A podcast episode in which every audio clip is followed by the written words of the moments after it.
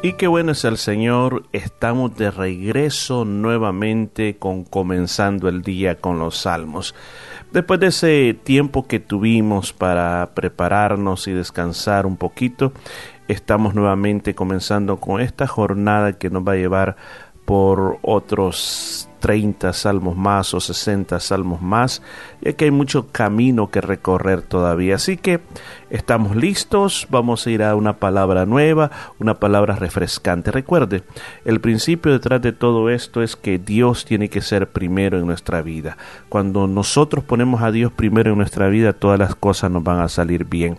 Así que yo recomiendo que ya sea camino a su trabajo o cuando usted comienza el día mientras se toma esta taza de café, pues usted puede escuchar este salmo y que esta palabra te inspire. Recuerda, quiero darle este consejo también. Cada vez que yo hable, yo voy a tratar de interpretar lo que la palabra de Dios dice. Te voy a tratar de dar esta enseñanza que Dios me está revelando a mí. Pero recuerda, cada palabra, cada enseñanza tiene que tener una revelación personal.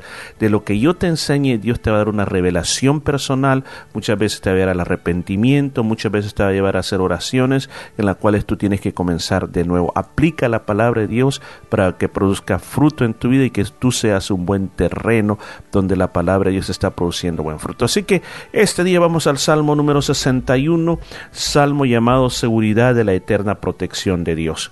Y el salmista David comienza diciendo, oye oh Dios mi clamor, a mi oración atiende. Cuando nosotros eh, venimos delante de Dios, creo que la primera perspectiva que nosotros tenemos en nuestra mente es que Dios escuche nuestra oración. Yo no me imagino a un Dios que cuando nosotros estamos orando, Él hace la cara para otro lado o se va y dice, espérate que ahorita no te puedo atender. No, por el contrario, yo conozco y yo sé que usted también, que nuestro Dios cada vez que nosotros le clamamos a Él, Él atiende nuestra oración.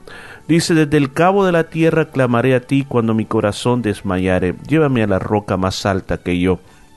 David dice, no importa, mire, lo voy a decir de otra manera. David le está diciendo, no importa a dónde esté yo, no importa a dónde me encuentre yo, pero cuando mi corazón desmayare, yo clamaré a ti. Y aquí es donde a veces los cristianos fallamos mucho, se nos olvida que cuando el corazón desmaya, ¿cuándo, es el, ¿cuándo pasa que el corazón desmaya? El corazón desmaya cuando estamos pasando problemas en la vida cuando estamos sintiendo situaciones que ya no soportamos más, oraciones que vuelvo a repetir, que Dios no nos ha contestado, que sentimos de que a todo Dios les contesta y yo no estoy viendo lo que yo espero. O muchas veces cuando nosotros esperamos en que Dios nos resuelva alguna situación, nos bendiga y nosotros estamos haciendo el trabajo de Dios y no miramos, el corazón comienza a desmayar, o sea, comienza a dudar. Pero dice aquí la palabra de Dios que cuando él se sentía así es cuando más clamaba. Yo digo, hermano, yo digo, radio oyente, o yo, perdón, oyente que me está escuchando este día, que no importa lo que esté pasando en tu vida, especialmente entre más débil en la fe te sientas, es cuando más tiene que orar. Lo hagamos al revés, cuando más débiles en la fe estamos, es cuando menos queremos orar. Dice, llévame a la roca que es más alta que yo. Mire, cuando la Biblia habla de una roca más alta, está hablando de un lugar seguro, está hablando de un lugar donde hay protección, está hablando de un lugar donde nada te puede pasar cuando el Señor dijo que hay que edificar sobre la roca, porque cuando vienen las tempestades, los ríos y los vientos, la casa sobre la roca no cayó. Así es tu vida. Cuando tu vida está puesta en la roca, va a venir todas esas cosas, pero no vas a caer. Ahora, ¿cómo se logra esto? Es a través de la oración. El orar es hablar con Dios. El orar es llegar delante de Dios, a esperar, a recordarle las promesas de Dios, a esperar en Dios, que Dios hable a mi vida, que esa palabra se vuelva real en mí. Cuando yo estoy orando, yo no solamente voy con mis palabras, sino que llevo mi Biblia para orar. Y cuando voy a orar, yo estoy leyendo la Biblia también. ¿Por qué? Porque sé que a través de la palabra Dios me habla a mí. Mire lo que dice David, porque tú has sido mi refugio y torre fuerte delante de mi enemigo. Mira las, las cosas que él está llegando por causa de haber entrado con Dios en la oración.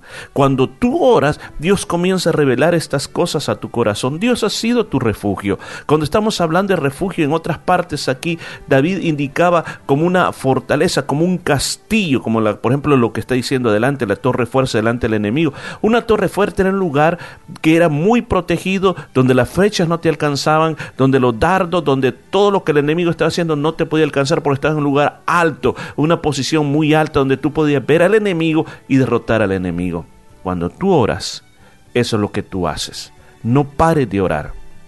No importa que te sientes desanimado, ora, clámele a Dios. Dice, yo habitaré en tu tabernáculo para siempre, estaré seguro bajo la cubierta de tus alas. David tenía esta verdad tan grande. Para ellos el tabernáculo, recuerde, en la época de David no existía templo todavía. En el corazón de David sí existía, pero físicamente no existía un templo. Lo que sí existía era una tienda, eso es lo que se llama el tabernáculo, una tienda, una casa hecha de lonas hecha de varios eh, eh, eh, lonas especiales, que lo que había ahí era el arca de la presencia de Dios. Y él sabía que así como el arca estaba escondido bajo ese tabernáculo, también él podía estar escondido bajo las manos de Dios. Aún más, cuando dice la cubierta de tus alas, en otra parte, en otros salmos, él habla que el Señor eh, guarda a, sus hijos como la gallina bajo sus alas, protege. Ha habido casos en que gallinas han muerto protegiendo a sus polluelos, teniéndolo bajo las alas, no se han movido de ahí y han dejado que el animal les coma la cabeza o les inyecte el veneno a, la madre, pero han muerto protegiendo a sus hijos. Así también David dice, yo habitaré en tu tabernáculo para siempre y estaré seguro, seguro bajo las cubiertas de tus alas. Luego, aquí hay una palabra insertada que dice Sela. Yo le he enseñado a usted que Sela significa deténgase un momento, piense en lo que acabamos de leer. Otros indican de que lo que había ahí era un interludio musical. Pero para nosotros, pensemos, está hablando de la oración. Está hablando cómo responder en los momentos difíciles de la vida. Está hablando qué es lo que hay que hacer. Está diciendo, no te des por vencido, no te apartes de Dios, no dejes de ir a la iglesia. Entre más problemas, más oración levantas a Dios, porque es cuando tú te puedes subir a una torre de refugio, a un lugar alto, ahí el Señor te va a esconder porque tú le has buscado. Continúa el versículo 5, dice, ¿por qué porque tú, oh Dios, has oído mis votos, me has dado la heredad de los que temen tu nombre. David ahora comienza a decir, todos mis votos, las promesas que yo te he hecho, tú me las has oído. Cuando nosotros oramos, tenemos que tener la certeza que Dios escucha la oración de sus hijos. Y David hacía este tipo de oración. Cuando la Biblia habla de un voto, David decía, Señor, por ejemplo, vamos a tener el caso específico. Jacob. Cuando Jacob va huyendo de su casa, no lleva nada, él hace un voto delante de Dios. Le dice, Señor, si tú me bendijeres, me permitieres venir a esta tierra con bien, pero bendecido, yo apartaré la décima parte de todo lo que tú me des. Eso es un voto. Agarró una piedra, la ungió, puso aceite sobre la piedra y ahí él declaró, este es un voto delante de Dios. La forma de orar de David, él ocupaba el voto. Yo no sé si en su vida alguna vez usted ha hecho un voto delante de Dios. Si tú me bendices, yo voy a dar a esto. Muchas veces David usted va a ver que en varios lugares, en varios salmos dice que sus votos pagará delante de Dios. Ahora aquí dice, Señor, tú has oído mis votos, me has dado la heredad de los que temen tu nombre. O sea, hay una porción para todos los que tomen en cuenta a Dios. Sí, ¿cuál es la porción? La porción es que la mano de Dios va a estar contigo. La porción es que Dios te va a ayudar. No te estoy diciendo que no vas a tener problemas, que no vas a tener escasez, que no vas a tener enfermedad. Todas esas cosas van a llegar sin lugar a dudas. Pero cuando lleguen esas cosas, no, escuchen, no vas a estar derrotado, sino que por el contrario, la mano de Dios va a estar sobre ti. Te vas a sentir enfermo, pero animado. No vas a tener, pero vas a comer. Vas a estar, eh, inclusive hasta te pueden dar una mala noticia, pero tú vas a decir, yo sé que mi redentor vive y sé que voy a salir con bien de estas cosas. Dicen, día sobre día se añadirás al rey, sus años serán como generación y generación. David confiaba de que Dios estaba con él. Y recuerde, David en muchos lados él habla en otros salmos que hay muchos que lo querían matar que lo querían ver que se enfermara y se muriera, pero él estaba diciendo lo contrario. Él no estaba diciendo lo que los enemigos decían, él estaba diciendo lo que él creía a través de la palabra de Dios. Dios me va a añadir días y sus años, dice, serán como generación y generación. Yo voy a ver, voy a ver mis hijos, voy a ver mis nietos, yo sé que lo voy a ver. David lo comenzó a confesar, dice, estará para siempre delante de Dios, prepara misericordia y verdad para que lo conserven. Una de las cosas que yo estoy viendo es que David decía, es que no hay cosa mejor que estar delante de Dios, y no solo en esta tierra, sino que aún cuando yo pase esta tierra, yo quiero estar delante de Dios, mire qué precioso. Y dice que el Señor estaba preparando misericordia y verdad para que lo conserven. O sea, la misericordia y la verdad, ¿en qué te ayuda? La misericordia es porque cuántas veces en la vida de David él falló, pero Dios siempre tuvo misericordia de él. Y la verdad, muchas veces, eh, y la verdad que no es muchas veces, sino que siempre, el mundo tiene tantas mentiras que parecen verdad pero él sabía que la verdad absoluta es la palabra de Dios y él sabía que él podía confiar en la verdad de la palabra de Dios y ese le ayudaba a preservar su vida. Y termina diciendo versículo 8, así cantaré tu nombre para siempre, pagando mis votos cada día. Finaliza esa manera. Finaliza diciendo, Señor, te voy a cantar. Dios nos ha dado a nosotros los seres humanos de tener la posibilidad de tener palabras audibles Ahora esas palabras audibles, le voy a poner una melodía y se van a convertir en cánticos para ti.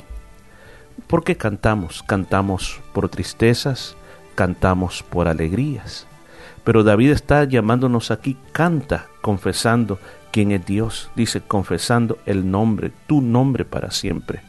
No hay, dice, dijo alguien por ahí, no hay sonido más hermoso que el nombre de uno. Cuando alguien te llama por su nombre, no hay cosa más preciosa. Ahora piensa en el Señor. Dice, yo voy a cantar a tu nombre. Hoy en día hay muchas alabanzas que en realidad no son alabanzas, solo son canciones. Porque una verdadera alabanza tiene que invocar, como David dice, cantaré tu nombre.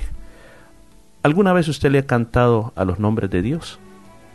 Por ejemplo, pensemos de los nombres que hay en la Biblia. Rafa, Yahvé o Yahweh, como dicen otros, nombres de Dios. Elohim, el yo soy, Yeshua, el Elión, el Shaddai, Jireh. ¿Le has cantado a Dios por sus nombres? Tú puedes encontrar en la Biblia o en Google, buscar información de los nombres de Dios y cantarles canción exaltando el nombre de Dios. Hágalo. Y después me cuenta qué sucedió. Dice, yo voy a cantar tu nombre para siempre, voy a pagar mis votos cada día. O sea, todo lo que yo te prometí que iba a hacer, lo cumplo, Señor. Termino con este salmo diciendo cuántos votos nosotros le hemos hecho a Dios en la vida. Piensa por un momento. ¿Cuántos votos hemos hecho para Dios? ¿Cuántos de ellos hemos cumplido? ¿Y cuántos no hemos cumplido? A veces es mejor no hacer votos, pero a veces le recomiendo, no todo el tiempo, pero le recomiendo hacer votos delante de Dios. ¿Quieres algo en la vida? Promete algo a Dios, pero cúmplelo y verás cómo Dios es fiel. David terminó este salmo cantando y diciendo, por todo lo que tú has hecho conmigo, yo voy a cumplir mis votos. Vamos a orar, Padre, te damos gracias por este Salmo 61. Gracias por todo lo que nos has revelado con la oración, los votos y tu protección. Yo oro por todos los que me están oyendo. Tú conoces lo que les está pasando. Y yo deseo, Señor, que tu bendición los alcance, tu Espíritu Santo los protege y les defienda de todo lo malo, Señor. Pido que comprendan la palabra y que una revelación fresca y nueva venga a su corazón. En el nombre de Jesús lo pido. Amén y amén. Bueno, primero Dios estaremos contigo el día de mañana para otro salmo. Así que hasta mañana. Dios te bendiga.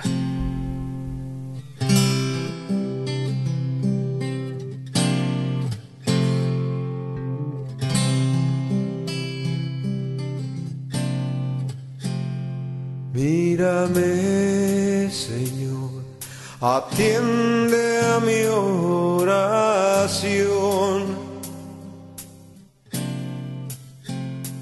Desde donde estoy, a ti clamaré.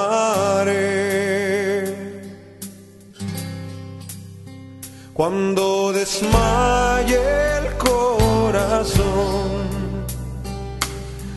la roca llévame, es más alta que yo, que es más alta que yo.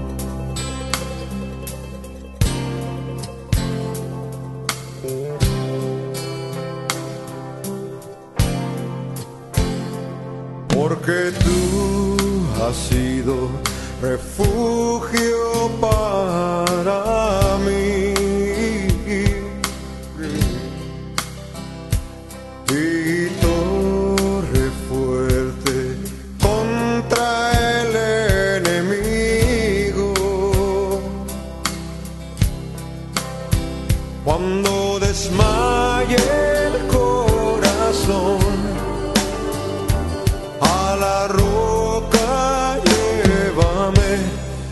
es más alta que yo,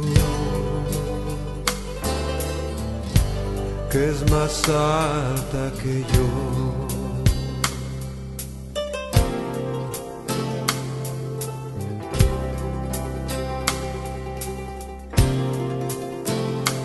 Mírame, Señor, atiende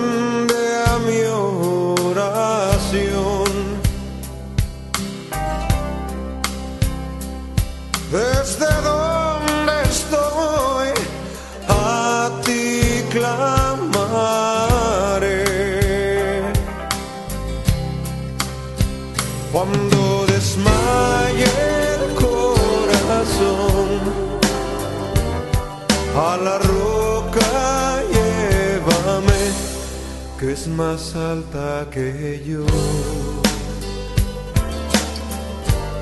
es más alta que yo.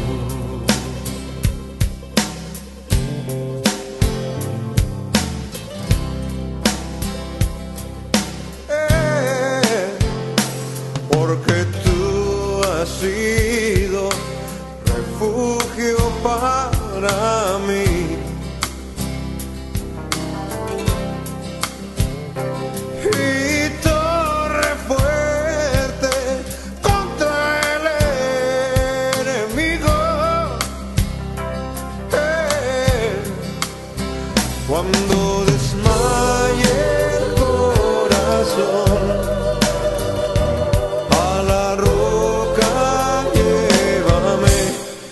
Que es más alta que yo, que es más alta que yo.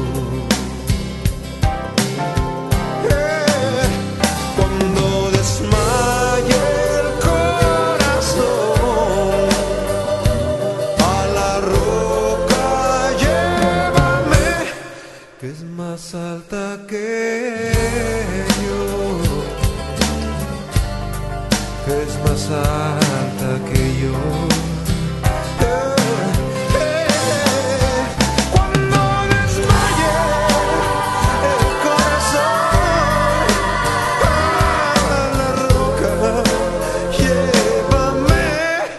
Que es más alta que yo que es más alta que yo.